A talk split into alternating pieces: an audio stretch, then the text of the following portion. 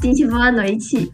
Hoje a gente vai ter uma conversa sobre permanecer. Assim, para quem me conhece sabe que eu sou bem metódica e perfeccionista e geralmente nessas ocasiões eu faria roteiro de tudo. Mas por algumas coisas que foram acontecendo eu entendi que não era isso que Deus queria, sabe? Não, não era para mim escrever um roteiro de cada palavra que eu ia falar, porque senão ia sair apenas o jeito que eu acho que ia ser mais bonito de falar as coisas, sabe? Eu tentei dar essa mensagem várias vezes para mim mesma e todas as vezes elas saíram de uma forma diferente, sabe? É, Deus me direcionou por um caminho. E isso me mostrou que hoje eu não sei exatamente como eu vou terminar a mensagem, mas eu sei que ele tem alguma coisa para falar para vocês. Então, é ele que vai estar tá falando. Por favor, me perdoem por qualquer gaguejo ou trava que eu tiver. Vamos começar então. Eu quero começar lendo o texto que está em Êxodo 33, de 1 a 6. Fala assim: é, Depois ordenou o Senhor a Moisés: Saia deste lugar com o povo que você tirou do Egito e vá para a terra que prometi com juramento a Abraão, a Isaac e a Jacó, dizendo: Eu a darei a seus descendentes. Mandarei à sua frente um anjo e expulsarei os cananeus, os amorreus, os hititas, os ferezeus, os heveus e os jebuseus. Vão para a terra onde há leite e mel com fartura. Mas eu não irei com vocês, pois vocês vocês são um povo obstinado, e eu poderia destruí-los no caminho. Quando o povo ouviu essas palavras terríveis, começou a chorar, e ninguém usou enfeite algum. Isso porque o Senhor ordenara que Moisés dissesse aos israelitas: Vocês são um povo obstinado. Se eu fosse com vocês, ainda que por só um momento, eu os destruiria. Agora tirem os seus enfeites, e eu decidirei o que fazer com vocês. Por isso, do Monte Horeb em diante, os israelitas não usaram mais nenhum enfeite. Bom, o que estava acontecendo o senhor estar tão chateado com o povo desse jeito? Assim, eu não sei se vocês lembram do incidente do bezerro de ouro. Eu não vou me aprofundar muito para não estender, porque isso não é o foco. Mas o povo cometeu o pecado adorando um bezerro de ouro. E isso entristeceu muito o coração do Senhor sabe? E da mesma forma que a gente pode ter atitudes que alegram o coração do Pai, a gente também pode acabar entristecendo a Ele com as nossas atitudes. E foi isso que o povo fez, o povo cometeu pecado, o que deixou muito, Deus muito chateado. Mas, sabe, apesar de todas as coisas, a gente pode ver que o amor de Deus não muda. Ele, ele tá triste, sim, mas ele fala assim: mandarei à sua frente um anjo e expulsarei todos os seus inimigos. Sabe, Deus fala que vai estar protegendo o povo sabe? Vão para a terra onde há leite e mel com fartura. Deus, ainda assim, sabe? Ele é bondoso com o povo e ele quer levar o povo para a terra prometida. Então, apesar do povo ter entristecido o coração do Senhor, ele é fiel e ele continua amando o povo. Porque independente do que a gente faça ou deixe de fazer, o amor de Deus não muda. Bom, a gente está durante essas semanas, esses meses, né, desde quando começou, a gente está vendo a caminhada de Moisés. Então, ele é nosso personagem de referência aqui, né? Moisés, ele era líder do povo. E é ele que a gente vai analisar hoje. Então, qual foi a atitude de Moisés perante esse contexto e as coisas que estavam acontecendo? Bom, para isso eu vou ler Êxodo 33, de 7 a 11, que é a continuação daquele texto, né? E diz assim: Moisés costumava montar uma tenda do lado de fora do acampamento. É, ele a chamava Tenda do Encontro quem quisesse consultar o Senhor ia à tenda, fora do acampamento. Sempre que Moisés ia até lá, todo o povo se levantava e ficava em pé à entrada de suas tendas, observando-o até que ele entrasse na tenda. Assim que Moisés entrava, a coluna de nuvem descia e ficava à entrada da tenda, quando o Senhor, enquanto o Senhor falava com Moisés. Quando o povo via a coluna de nuvem parada à entrada da tenda, todos prestavam adoração em pé, cada qual na entrada de sua própria tenda, o Senhor falava com Moisés face a face, como quem fala com seu amigo. Depois, Moisés voltava ao acampamento, mas Josué, filho de Num, que lhe servia como auxiliar, não se afastava da tenda. Aqui, ó, quando ele fala a coluna de nuvem, é uma representação da presença do Senhor, tá bom? E a partir desse texto, o que, a gente pode ver ou tirar de o que, que Moisés fez com tudo que estava acontecendo? Ele sabia que Deus estava chateado. E o texto diz que ele costumava montar uma tenda do lado de fora do acampamento. E ele chamava tenda do encontro. Então, o que, que será que faz uma pessoa sair da sua zona de conforto que era o acampamento, ele saía do acampamento para montar essa tenda. O que, que faz uma pessoa sair da sua zona de conforto e diariamente fazer alguma coisa e repetir esse ato, sabe? A única coisa que eu penso, sabe, é que Moisés ele tinha um desejo muito forte, sabe? Moisés ele tinha um objetivo claro e definido, sabe? Moisés ansiava pela presença do Senhor e ele não queria se afastar do Pai. Ele sabia que Deus estava chateado, né? E falou que não ia com o povo. Mas Moisés não queria perder a presença do Pai, sabe? Então ele ia todos os dias à tenda do encontro, sabe? Ele saía do lugar de conforto dele e ele ia para lá. Sabe, não é simplesmente a gente querer alguma coisa porque a gente tá com vontade. Não é simplesmente é, falar eu quero, sabe? É ter um objetivo muito definido, sabe? Sabe quando você tá com fome de madrugada ou no meio do jogo e você não para?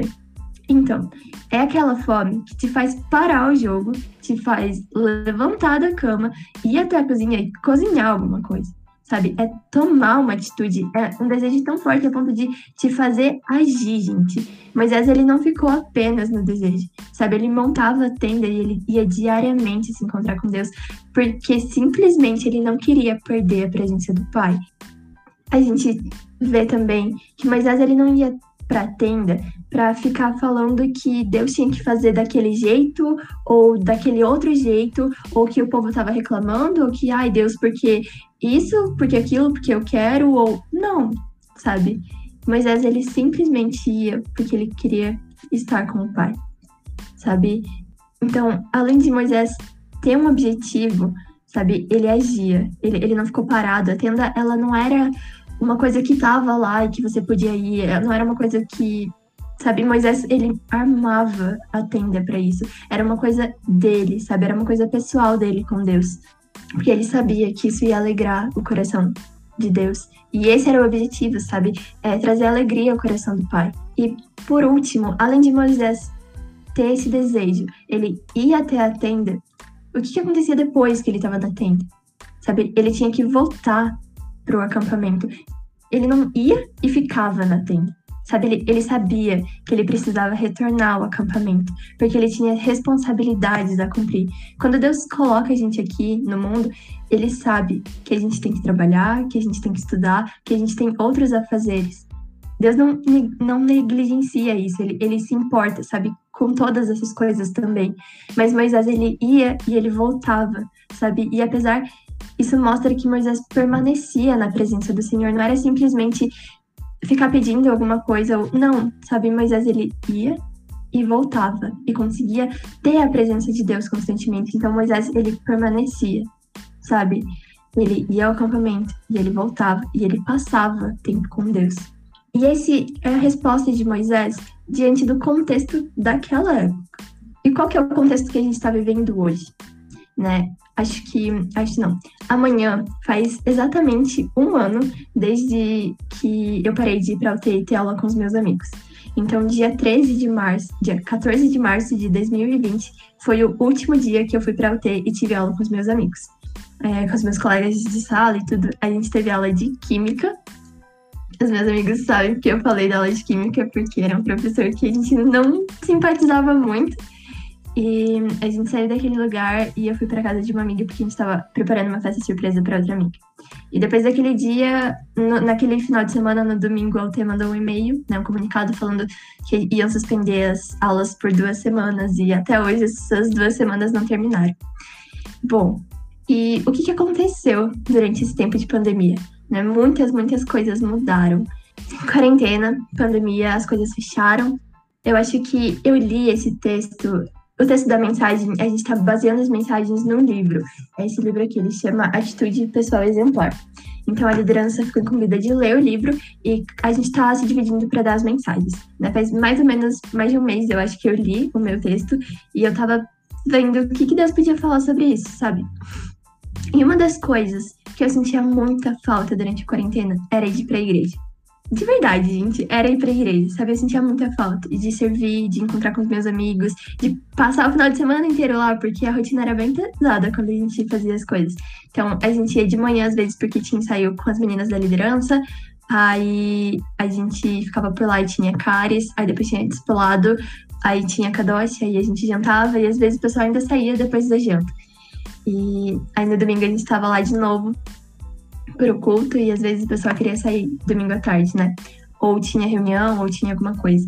Então, quando isso acabou, assim, eu senti muita falta, sabe? E durante um tempo, no começo da quarentena, é, eu não tava conseguindo acompanhar culto online, fazer nada assim, não tava, eu não tinha me adaptado.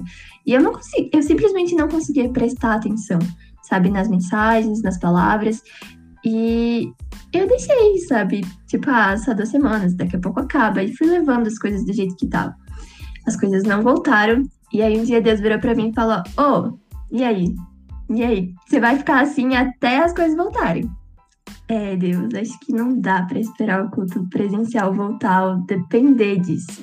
Então, durante a quarentena, Deus teve me ensinando muito, sabe, sobre ele, sobre buscar ele, sobre fazer simplesmente porque eu entendo e eu quero estar na presença do Pai, porque eu preciso disso também, sabe? E durante ano, ano passado foi um tempo de aprendizado, né? Onde a gente estava se adaptando às coisas. E acho que para muita gente.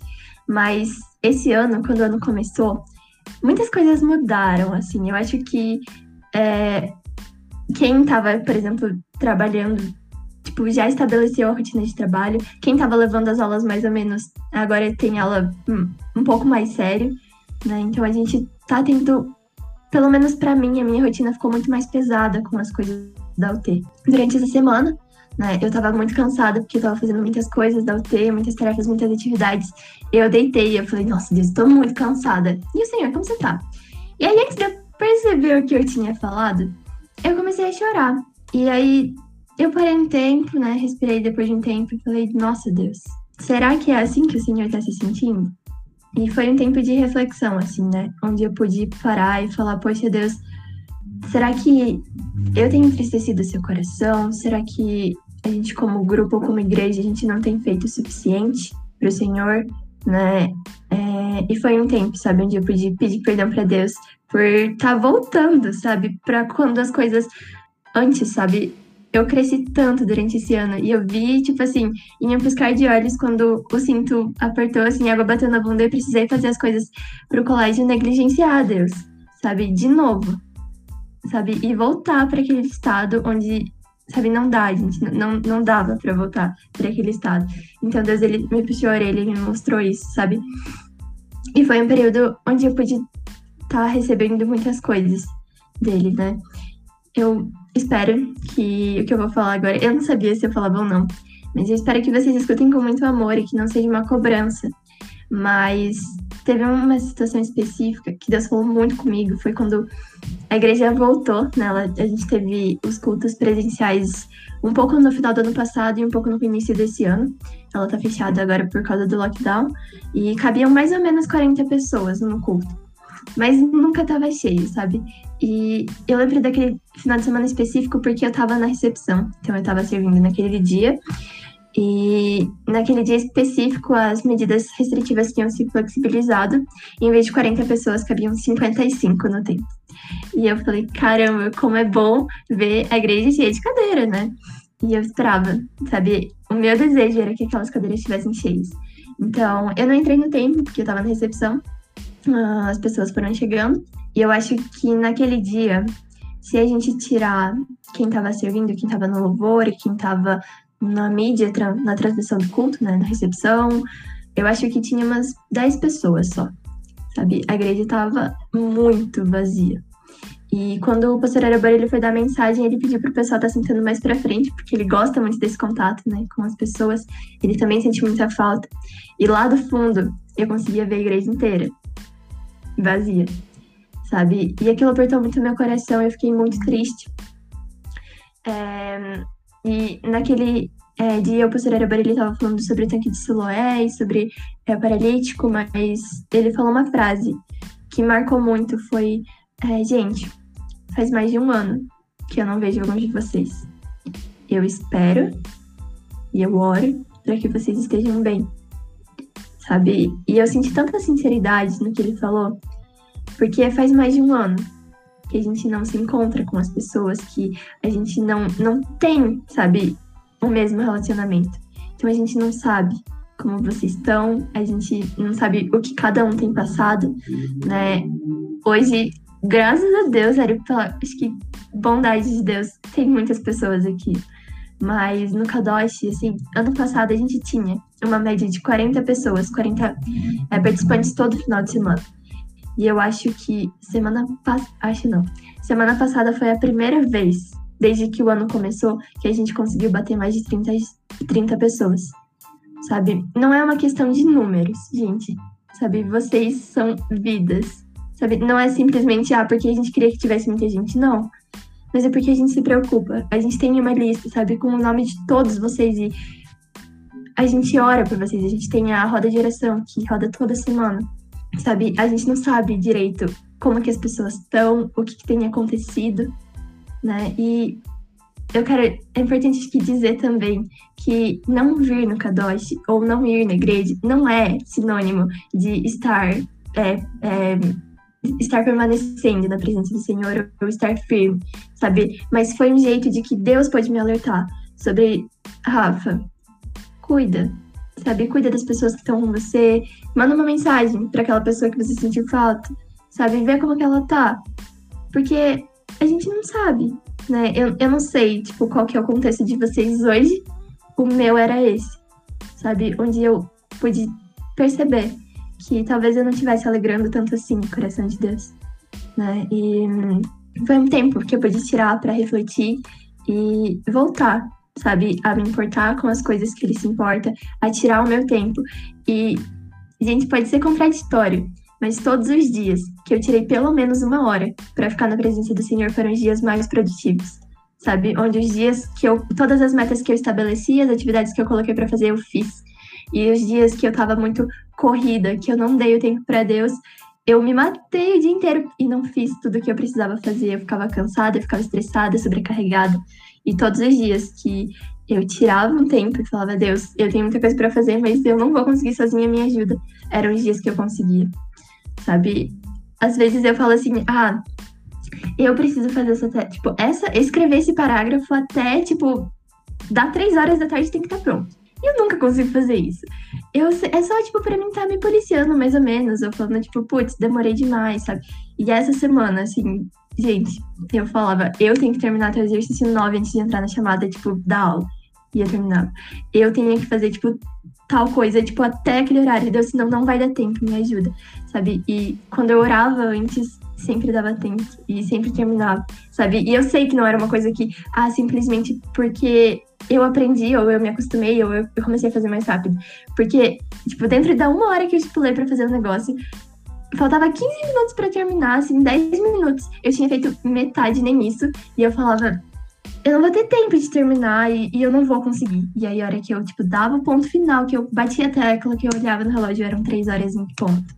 E foram mais de uma vez que isso aconteceu durante essa semana, sabe? Então, assim como Moisés quando por ele permanecer na presença do Senhor, por ele buscar e por ele orar, Deus foi com o povo. A gente sabe que Moisés ele intercede pelo povo e Deus vai junto deles, sabe? Dessa forma que Moisés permaneceu e ele podia ajudar o povo. Eu queria convidar vocês a estarem permanecendo também.